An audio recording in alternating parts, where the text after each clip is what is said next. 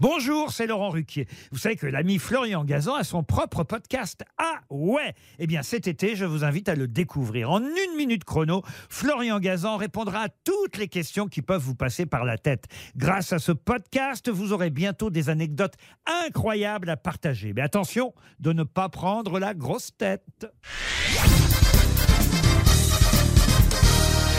Salut, c'est Florian Gazan. Dans une minute, vous saurez comment un raton laveur s'est retrouvé à la Maison Blanche. Ah ouais Ouais, ça se passe en novembre 1926, juste avant la fête de Thanksgiving, célébrée le dernier jeudi du mois de novembre aux États-Unis. On y mange la fameuse dinde et la tradition veut que le président américain, lui, en gracie une.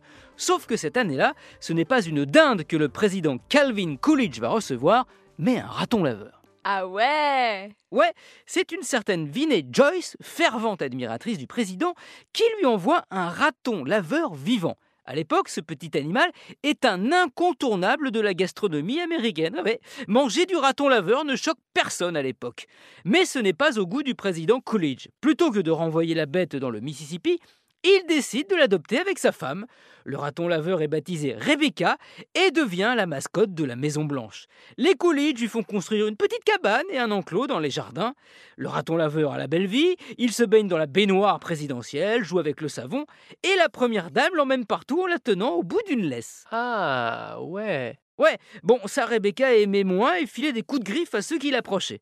Mais les meilleures choses ont une fin. La fin du mandat du président Coolidge arrive en 1929. Sa femme et lui décident de ne pas emmener le raton laveur avec eux. Ils pensent qu'il sera plus heureux aux eaux de Washington avec ses congénères. Très mauvaise idée. Rebecca tombe malade et elle meurt peu de temps après. C'est sûr que de passer du confort de la Maison Blanche à un enclos dans un zoo, il y a de quoi faire une dépression.